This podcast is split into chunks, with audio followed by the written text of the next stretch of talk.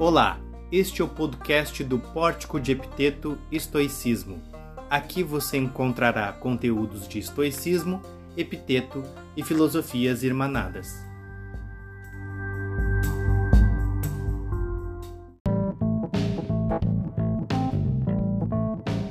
Saudações a todos e a todas. Aqui é o Diogo Luz falando. E no episódio de hoje nós vamos ler um trecho do livro O que é a Filosofia Antiga de Pierre Hadot. Nesse no trecho em questão, nós vamos falar sobre basicamente a diferença do que era entendida a filosofia na antiguidade para o que é entendida a filosofia por muitos hoje em dia como um, apenas um exercício intelectual de erudição. Então, basicamente, o tema deste podcast é diferenciar a filosofia da erudição a, a sua ideia de filosofia como um exercício espiritual, como um exercício que leva a um determinado modo de vida, tal como era entendido pelos filósofos antigos. Essa concepção de filosofia ela se transforma, por exemplo, no período medieval, é, na sua grande, em grande parte, na grande maioria das vezes, a filosofia é entendida como uma serva da, da teologia.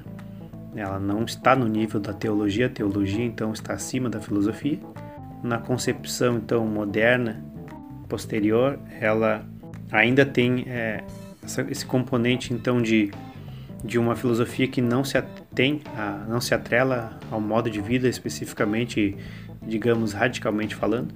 E então Hadot traz essa, trazendo esse conceito de filosofia, chega então neste trecho em que nós leremos a seguir, que demonstra como que a filosofia pode ser entendida então como um modo de vida, um exercício espiritual, nas palavras de Hadot. E isso então é a filosofia versus a mera erudição, que é tal qual nós queremos demonstrar a partir de agora.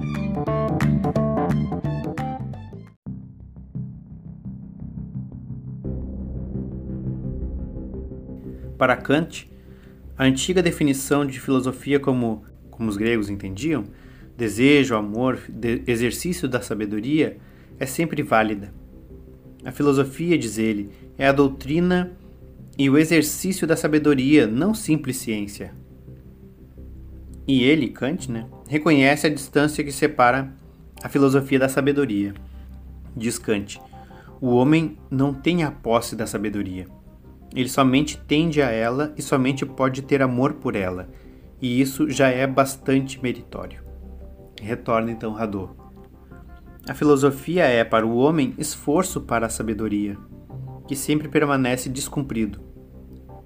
Todo o edifício técnico da filosofia crítica kantiana só tem sentido na perspectiva da sabedoria, ou antes, do sábio, pois Kant tem sempre a tendência de representar a sabedoria sob a figura do sábio, norma ideal que jamais se encarnou num homem, mas segundo a qual o filósofo procura viver.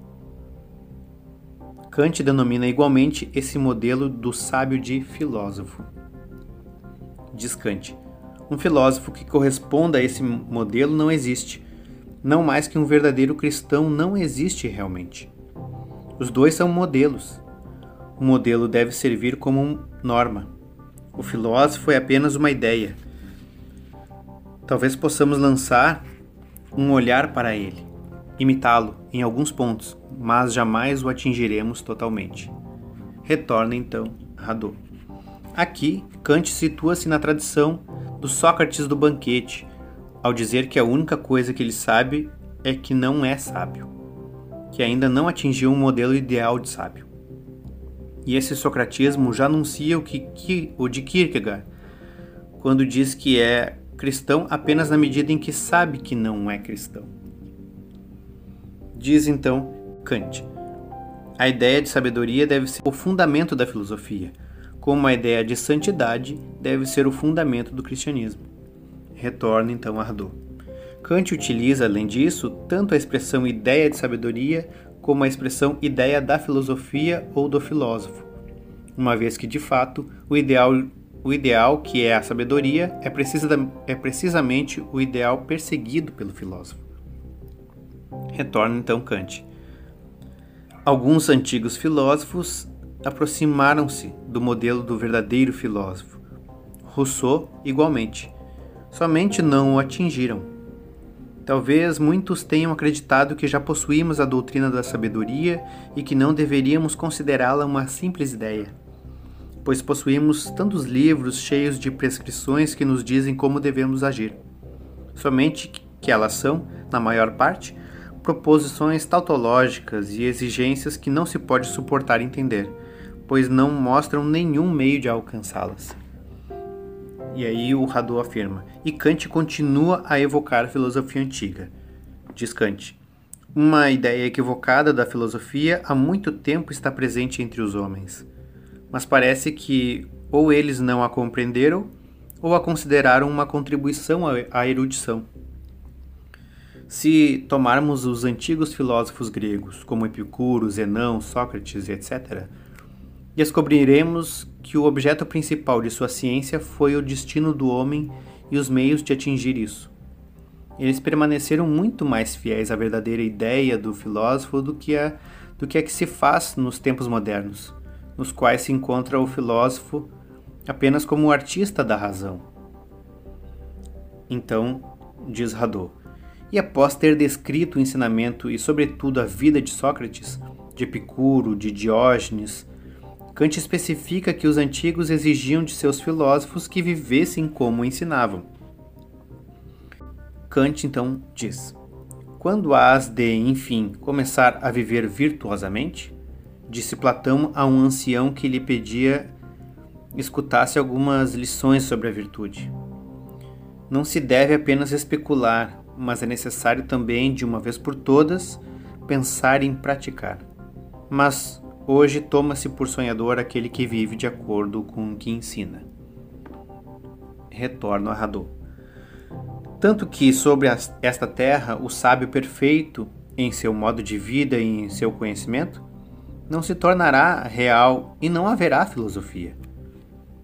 É somente a este, o mestre, no ideal, que devemos denominar o filósofo, mas ele não é encontrado em parte alguma a filosofia, no sentido próprio do termo, não existe ainda e talvez jamais venha a existir. Só é possível o filosofar, isto é, um exercício da razão guiado pela ideia que se faz do mestre no ideal. Há duas representações possíveis de filosofia: uma que Kant denomina o conceito de filosofia escolar, outra que ele nomeia como o conceito de filosofia do mundo. Em seu conceito escolar ou escolástico, a filosofia é apenas pura especulação, visa apenas a ser sistemática, a perfeição lógica do conhecimento. Quem tem a concepção escolástica da filosofia é, diz-nos Kant, um artista da razão, isto é, um filodoxo, o, entre aspas, amigo da opinião, fecha aspas, do qual fala Platão aquele que se interessa pela multidão de coisas belas, mas sem ver a beleza em si, pela multidão de coisas justas, mas sem ver a justiça em si.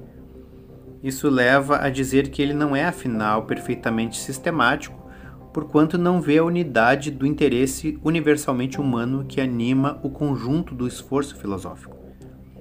Para Kant, a concepção escolar de filosofia permanece no nível da pura teoria, e somente a concepção de filosofia do mundo se situa na perspectiva do sentido último da filosofia e pode realmente unificar a filosofia.